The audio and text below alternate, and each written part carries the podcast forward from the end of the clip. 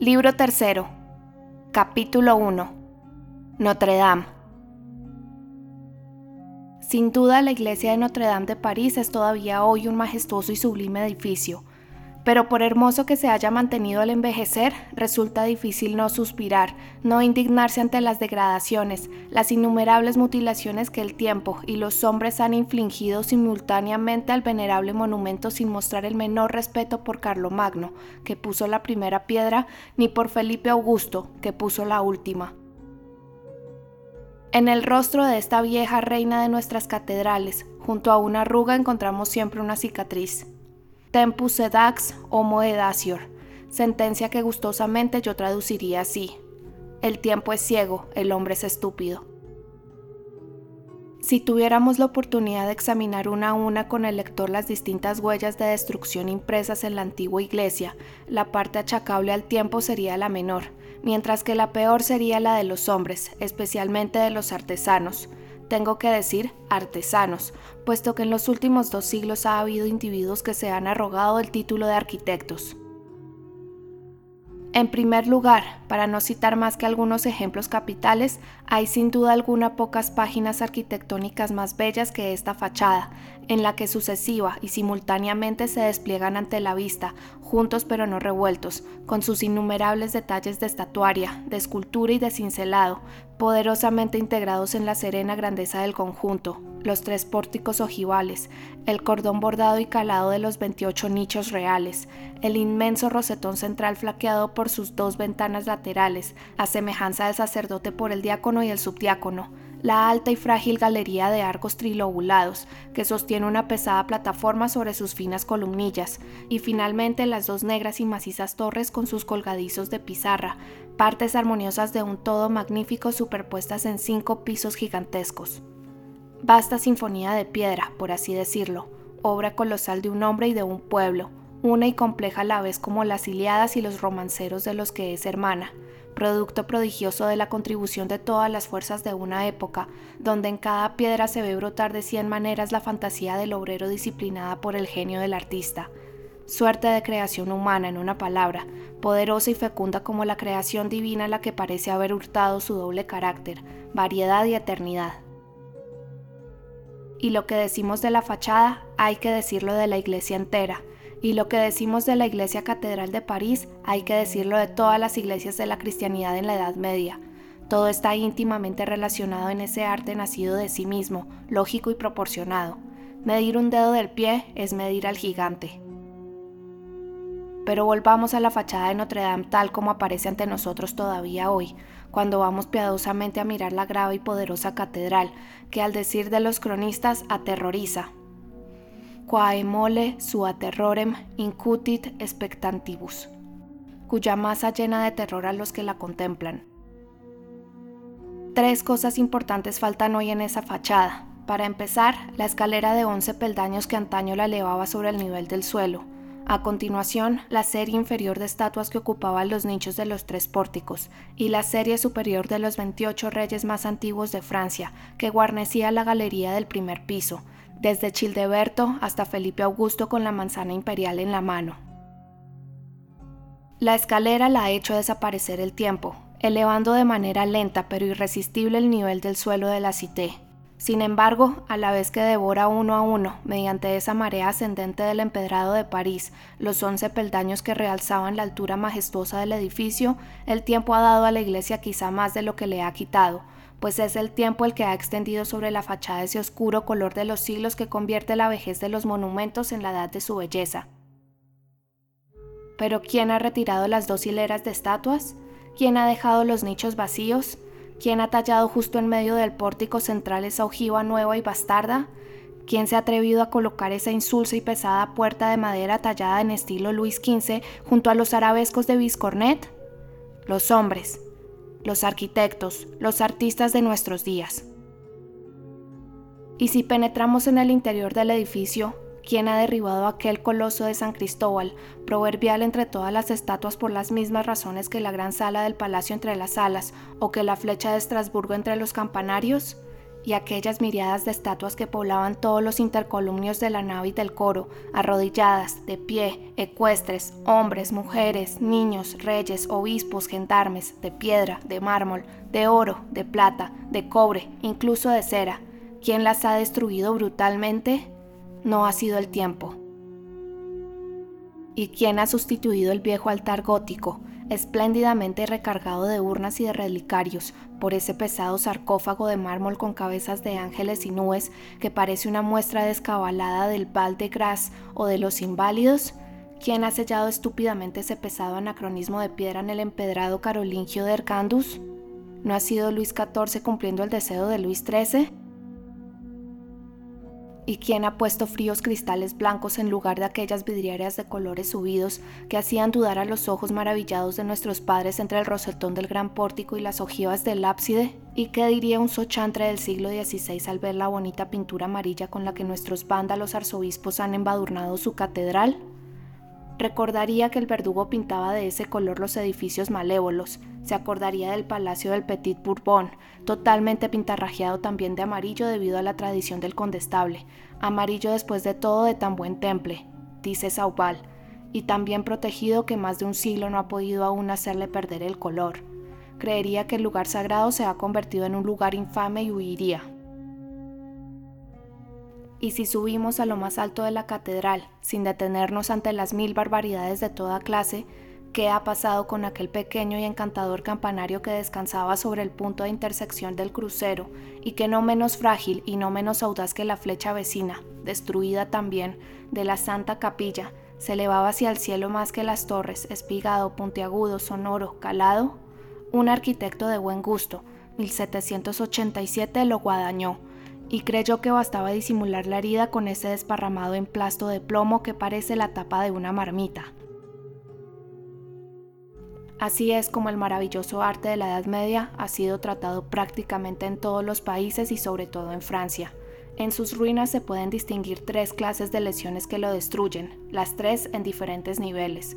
Primero, el tiempo, que ha hecho insensiblemente mella acá y allá y enmohecido por todas partes su superficie. Después, las revoluciones políticas y religiosas, las cuales ciegas e iracundas por naturaleza se han abalanzado en tromba sobre él, han desgarrado su rico ropaje de esculturas y de cincelados, agujereado sus rosetones, roto sus collares de arabescos y de figuritas, y arrancado sus estatuas, unas veces por su mitra, otras por su corona. Por último, las modas cada vez más grotescas y tontas, que desde las anárquicas y espléndidas desviaciones del Renacimiento se han sucedido en la forzosa decadencia de la arquitectura. Las modas han hecho más daño que las revoluciones, han cortado por lo sano, han atacado la estructura ósea del arte, han rebanado, cercenado, desorganizado, matado el edificio, tanto en la forma como en su simbolismo, tanto en su lógica como en su belleza. Y después han reconstruido, pretensión que al menos ni el tiempo ni las revoluciones han tenido. En nombre del buen gusto, han aplicado descaradamente sobre las heridas de la arquitectura gótica sus miserables perendengues de un día, sus cintas de mármol, sus borlas de metal, una auténtica lepra de ovos, de volutas, de floripondios, de guirnaldas, de flecos, de llamas de piedra, de nubes de bronce, de amorcillos rechonchos y de querubines mofletudos, que empieza a devorar el rostro del arte en el oratorio de Catalina de Médicis, y lo hace expirar dos siglos más tarde, atormentado y gesticulante en el tocador de la Dubarry. Así pues, para resumir los puntos que acabamos de indicar, Tres clases de estragos desfiguran hoy la arquitectura gótica. Arrugas y verrugas de la epidermis son obra del tiempo. Vías de hecho, brutalidades, contusiones y fracturas son obras de las revoluciones, desde Lutero hasta Mirabeau. Mutilaciones, amputaciones, desconyutamientos del armazón, restauraciones, son fruto del trabajo griego, romano y bárbaro de los profesores basándose en el Vitruvio y Pignola. Las academias han matado este magnífico arte producido por los vándalos.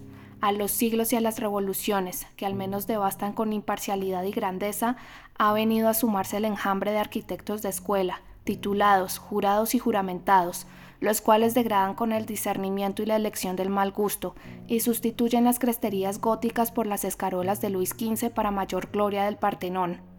Es la cos del asno al león moribundo, es el viejo roble que se seca y que por añadidura es mordido, comido, desmenuzado por las orugas.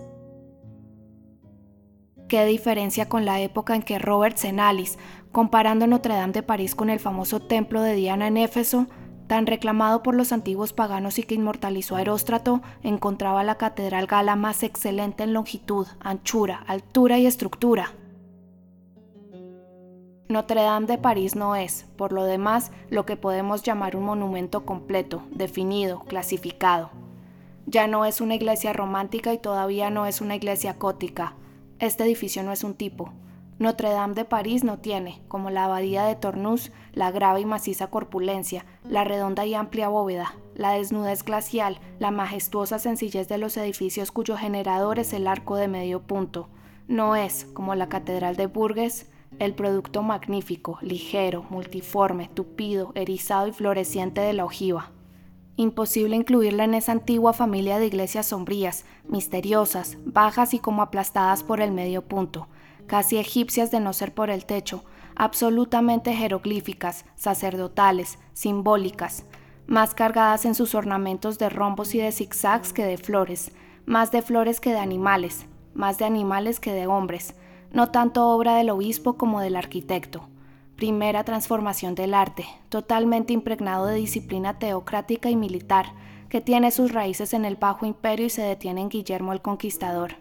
Imposible situar nuestra catedral en esta otra familia de iglesias altas, aéreas, ricas en vidrieras y esculturas, agudas en sus formas y atrevidas en sus actitudes, comunales y burguesas como símbolos políticos, libres, caprichosas y desenfrenadas como obras de arte, segunda transformación de la arquitectura, ya no jeroglífica, inmutable y sacerdotal, sino artística, progresiva y popular, que comienza a la vuelta de las cruzadas y termina con Luis XI. Notre Dame de París no es ni de pura raza romana, como las primeras, ni de pura raza árabe, como las segundas. Es un edificio de la transición, el arquitecto sajón acababa de levantar los primeros pilares de la nave cuando la ojiva, que venía de la cruzada, se posó con aires de conquistadora sobre aquellos anchos capiteles románticos concebidos para sostener únicamente arcos de medio punto. La ojiva, dueña y señora desde entonces, construyó el resto de la iglesia. Sin embargo, inexperta y tímida en sus inicios, se acampana, se ensancha, se contiene y no se atreve aún a elevarse en forma de flechas y lanzas como lo hizo más adelante en tantas maravillosas catedrales. Se diría que se resiente de la cercanía de los pesados pilares románticos.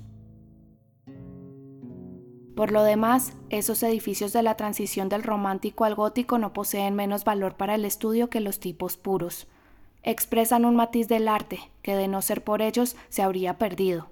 Es el injerto de la ojiva en el arco de medio punto. Notre Dame de París es en particular una curiosa muestra de esa variedad. Cada cara, cada piedra del venerable monumento es una página no solo de la historia del país, sino de la historia de la ciencia y del arte. En este sentido, para no indicar aquí más que los detalles principales, mientras que la pequeña puerta roja llega casi a los límites de las delicadezas góticas del siglo XV, los pilares de la nave, por su volumen y su gravedad, retroceden hasta la abadía carolígnea de Saint-Germain-des-Prés. Podría creerse que medían seis siglos entre esta puerta y estos pilares. Hasta los herméticos ven en los símbolos del gran pórtico un compendio satisfactorio de su ciencia, de la que la iglesia de Saint-Jacques de la Boucherie era un jeroglífico completo. Así pues, la abadía romántica, la iglesia filosofal, el arte gótico, el arte sajón, el pesado pilar redondo que recuerda a Gregorio VII, el simbolismo hermético con el cual Nicolás Flamel preludiaba a Lutero, la unidad papal, el cisma, Saint-Germain-de-Pé, Saint-Jacques de la Boucherie, todo se funde, se combina, se amalgama en Notre Dame, esta iglesia central y generadora es entre las viejas iglesias de París una suerte de quimera. Tiene la cabeza de una, los hombros de esta, la grupa de aquella, en fin, algo de todas. Estas construcciones híbridas no son, lo repetimos, las menos interesantes para el artista, para el anticuario, para el historiador. hacen sentir hasta qué punto la arquitectura es algo primitivo, pues demuestran, como lo demuestran también los vestigios ciclópeos, las pirámides de Egipto y las gigantescas pagodas hindúes, que los más grandes productos de la arquitectura no son tanto obras individuales como obras sociales. Son más el alumbramiento de los pueblos trabajando en el vástago de los genios, el sedimento que deja una nación, las acumulaciones que forman los siglos, el residuo de las evaporaciones sucesivas de la sociedad humana, en una palabra, una especie de formaciones. Cada oleada del tiempo superpone su aluvión, cada raza deposita su capa sobre el monumento, cada individuo aporta su piedra. Así actúan los castores, así actúan las abejas y así actúan los hombres. El gran símbolo de la arquitectura, Babel, es una colmena, es la, es la colmena.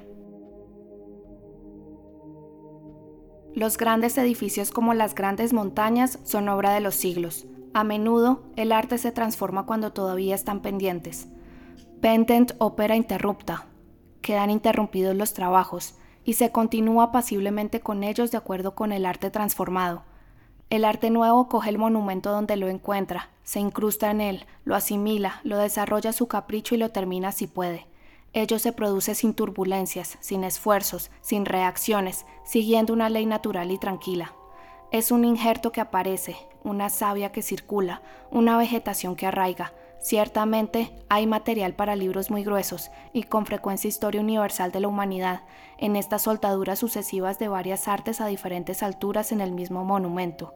El hombre, el artista y el individuo desaparecen en esas grandes masas sin nombre de autor. La inteligencia humana se resume y se totaliza en ellas. El tiempo es el arquitecto, el pueblo es el albañil.